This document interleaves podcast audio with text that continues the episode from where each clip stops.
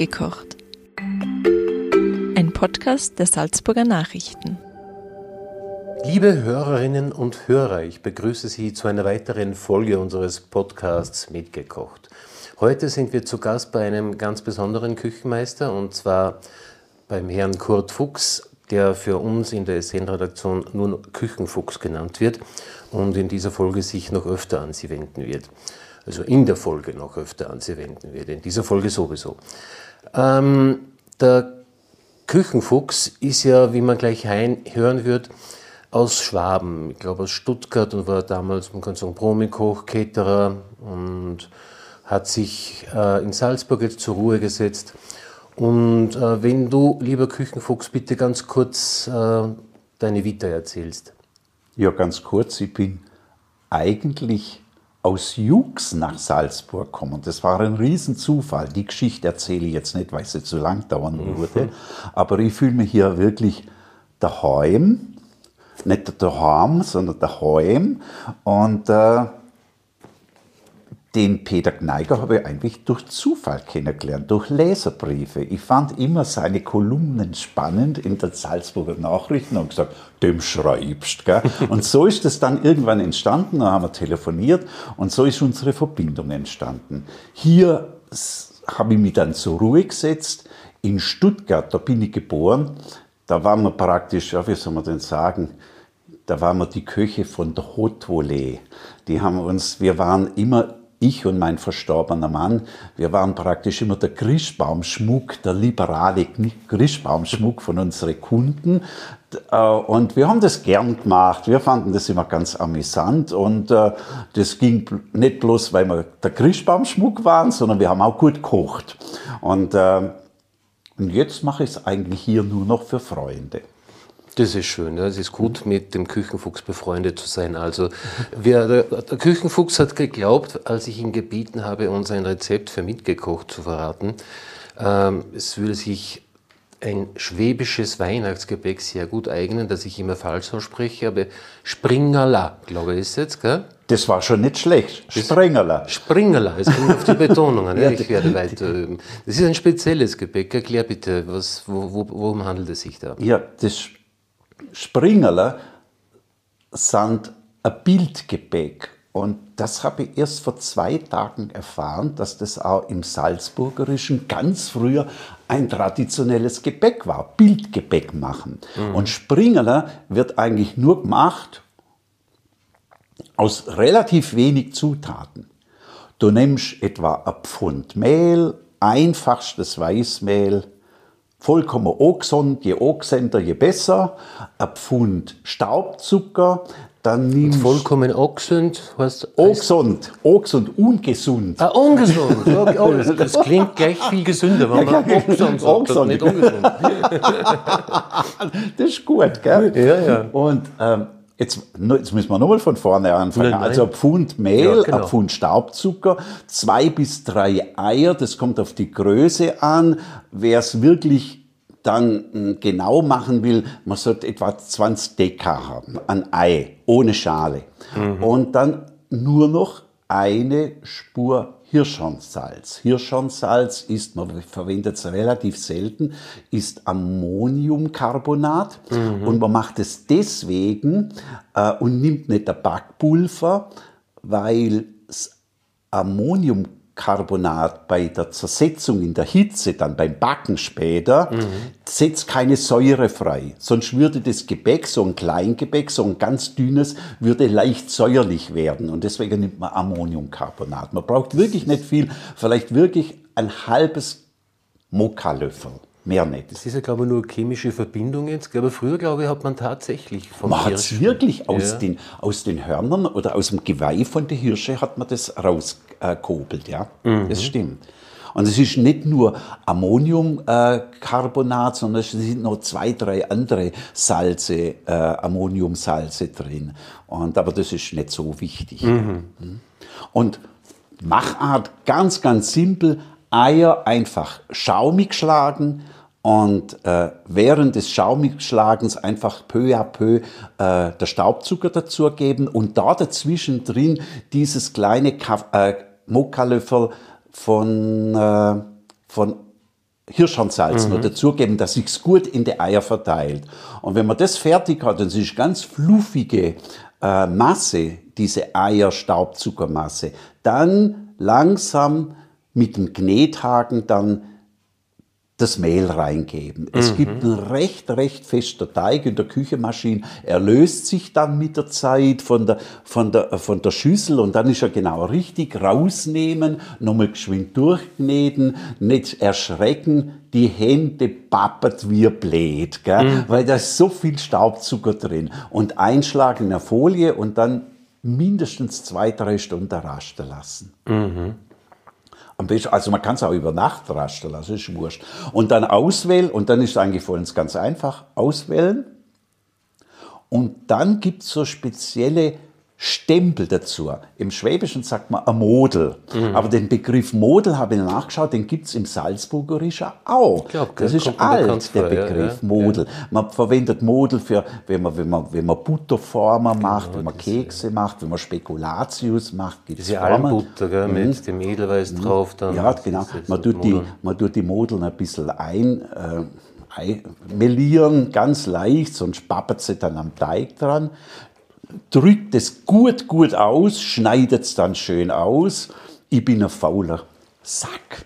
Ich nehme bloß rechteckige, weil rechteckige schneidest du mit dem Messer schneller. Aber es gibt welche, die muss man dann wirklich ganz, ganz toll schön ausstechen und legt dann die auf ein, auf ein Backpapier oder ich habe so eine, so eine Dauerbackfolie aufs Backblech und das hat man vorher mit Anis äh, mhm. bestreut. Gell? Mhm. Und das lässt man über, die, über Nacht, ich würde sagen, normale Zimmertemperatur lässt es einfach antrocknen. Das hat den Sinn, dass oben die Fläche angetrocknet wird und dann kommt das Motiv besser raus. Mhm. Und am nächsten Morgen packe ich es dann aus, relativ kurz, zehn Minuten höchstens bei 150 Grad. Mhm. Es ist also ein Zwischending zwischen Backen und Trocknen. Mhm. Es sollte auf gar keinen Fall eine Farbe kriegen. Die schönsten Springerle sind die, die ganz, ganz weiß sind. Mhm. Und die halt ein schönes Motiv oben drin haben. Ich habe als Motive hier das passt ja gut zu Weihnachten. Ich habe die komplette Geschichte Jesu drin, also von Geburt bis Kreuzigung und Auferstehung und Himmelfahrt, diese ganzen Geschichten, mhm. alles, was so berühmte Sachen sind, da gibt es immer ein Bild dazu. Das ist dann sehr schön, wenn man diese ganzen Dinger zu Weihnachten hat.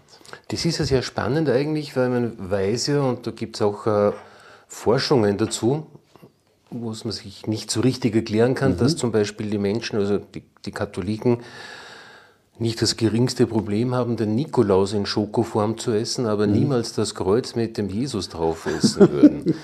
das ist irgendwie sehr interessant, weil es die Former kommen auch aus, dem Ref, die kommen aus, der, aus, dem, aus der reformierten Ecke. Also die kommen Aha. natürlich aus dem Schwäbischen mhm. und aus dem, ähm, aus, dem, aus, dem, aus dem Schweizerischen. Die Schweizer sind ja meistens reformierte Protestanten oder unierte Protestanten. Also die Alemannen. Und da die Alemanten, da gibt's die Former, ja.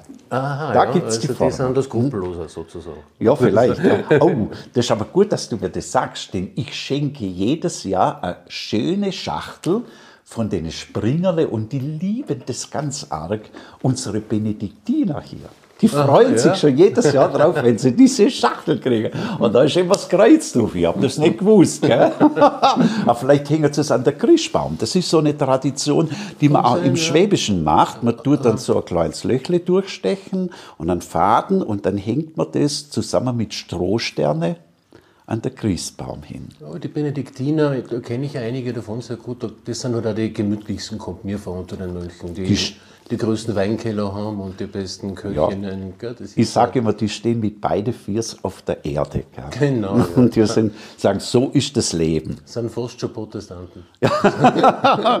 das stimmt. Du weißt ja, ich gehe ja viel zu den Benediktinern in ja. Kirche. Gell?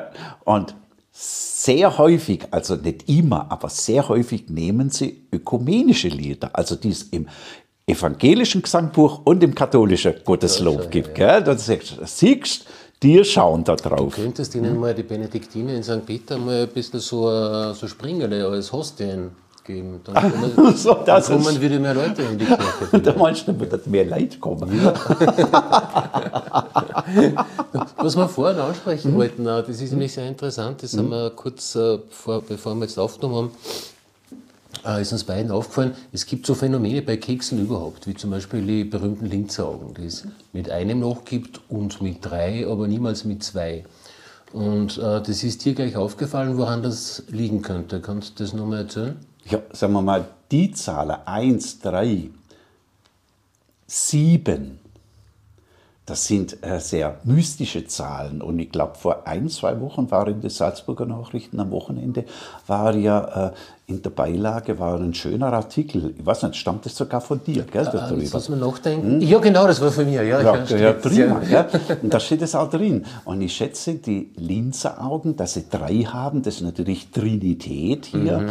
im katholischen oder was heißt generell in, in der christlichen Mystik, ist es Drei steht für die Dreieinigkeit Gottes und eins für den einen Gott. Also das nehme ich an, dass die Linzauge deswegen entweder drei oder ein Auge haben. Mhm. Und ich habe auch schon Linzeraugen gesehen, die haben eine dreieckige Form und dann genau ein Loch in der Mitte drin. Gell? Das ist dann so ein Symbol, so wird auch sehr oft in der Malerei, auch in Kirchen, wird Gott dargestellt. Gell? Wenn man also Gott nicht als Bild, du sollst dir kein Bildnis machen, mhm. wenn man den nicht als Person darstellen und mit einem Gesicht darstellen soll, sondern macht man halt ein Dreieck und dann einen Kreis rein. Du würdest hm? sagen, also das ist sehr interessant interessant, weil jetzt, hm? falls man die Schuppen von den Augen, dann gibt es hm? also nicht nur freie Mauer, sondern auch freie Bäcker. das ist ein gutes Wort, das merken wir jetzt. Gell? Du bist der Freimaurer, ich bin der Freibäcker.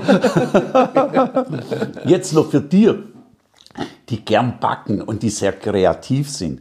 Man kann da natürlich an diesem Grundrezept, das finde ich immer das Schöne und so habe ich immer gerne gekocht, seine, ähm, seine Fantasie walten lassen und man kann Ideen rausbringen. Was machst du jetzt da damit? Gell? Also für die, die einfachste Geschichte ist, solange man diese Eier schlägt, man gibt Lebensmittelfarbe rein. Sieht nicht schlecht aus, wenn man so Rosé oder es sind immer so Babyfarben, die dann rauskommen. Wenn man so Rosé oder, oder leicht gelblich oder bleu, wenn man solche Springerle hat, sieht interessant mhm. aus. Grün würde ich jetzt nicht machen, das sieht gruselnd aus. Gell? Aber die drei Farben gehen ganz gut. Und dann in der Zwischenzeit gibt es ja, wenn man in der gute Lebensmittelhandel geht, und das sind keine schlechten Produkte, gibt es im Grunde genommen aromatisierte Öle. Und zwar, das benutzt man in Frankreich drüben ja auch in der, äh, in der Patisserie. Es gibt Lavendelöl, es gibt Orangenöl, Zitronenöl mhm. von hervorragender Qualität. Da kann man mit rumspielen.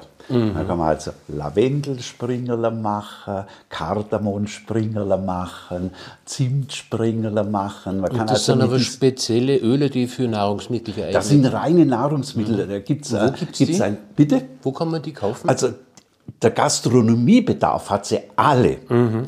Und ich kriege die von einem Gastrolieferer, der liefert auch nach, nach Österreich, ähm, in der Nähe von Köln, mhm. Bosfood.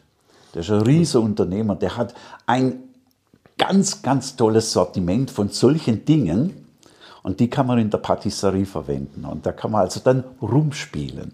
Kann man dann sagen, so, was dem Pariser seine Macarons sind, das sind dem Stuttgarter seine, seine Springer. Ja, genau, richtig. Da kann man dann so ein Assortiment machen, genau. So viel gelernt wie heute habe ich schon lange nicht mehr. Hm? So viel gelernt wie heute habe ich schon lange nicht mehr bei nee, so viel ist das auch nicht. Ja. Und das alles mit Springerler. Gell? Genau, ja, was da alles drinsteckt. Das, hm? äh, was mir da nur einfällt, ich habe da mal gelesen beim Martin Hablesreiter und Sonja Stummer, das sind zwei Architekten, die Food Design Bücher mhm. gestaltet haben, sehr interessant, aber die haben zum Beispiel auch geglaubt herausgefunden zu haben, dass äh, das Croissant ja nicht von dem Kipferl kommt, von dieser Sage her, dass die Österreicher in Wien das 1683 gebacken hätten, um die Türken zu verhöhnen, mhm. dass dieses äh, Mondgebäck angeblich schon bei den alten Germanen gegeben hat. Die, Nein, das habe ich nicht gewusst. Jetzt ja. kann ich die Arme was erzählen. Ja. die das äh, immer um die Mondgöttin Selene zu besänftigen, mhm. in einen Teich bei, bei diesem Mondstand geworfen mhm. haben. Oh, gibt es irgendwie so, ich weiß nicht, wie man das wieder beweisen kann, aber das ist offenbar bewiesen. Ja. Und das führt uns aber dazu, dass im Keks ja viel mehr steckt als, äh, als nur Süßigkeit und, und Heimeligkeit. Äh, allein schon, wo das Wort Keks herkommt, ist ja umstritten. Man sagt da, glaube ich, vom Cake oder Cakes, gell, das Englische, was aber sicher nicht stimmen kann. Das nehme ich auch nicht an, dass das ja. der Ursprung ist. Ja. Mir ist ja. aufgefallen, wie ich da mal ähm, ein bisschen nachgeforscht habe, das finnische Wort für Keks mhm. heißt Keksi.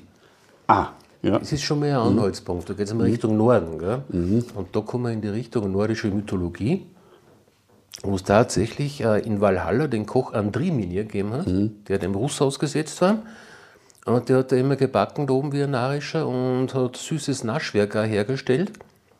Und das hat offenbar der Odin aus seinen Landspaziergängen mhm. dazu verwendet, dass er die Frauen beglückt hat und vorher mit dem süßen Keksen eingelullt hat, unter anderem auch die noch lebende Frau vom Andrimir, was ja eine sehr schlimme Geschichte ist. Ja. Das erste Mal in meinem Leben sehe ich jetzt den Küchenfuchs sprachlos vor mir sitzen. Ja, ja, klar. Ich wollte dir da am Ende noch was dazu sagen. Sagen, das ist, wir Schwaben, wir sind da wieder viel einfacher und so mythologisch sind wir da nicht dann gestrickt. Bei uns heißen die ganzen Kekse Gurzler.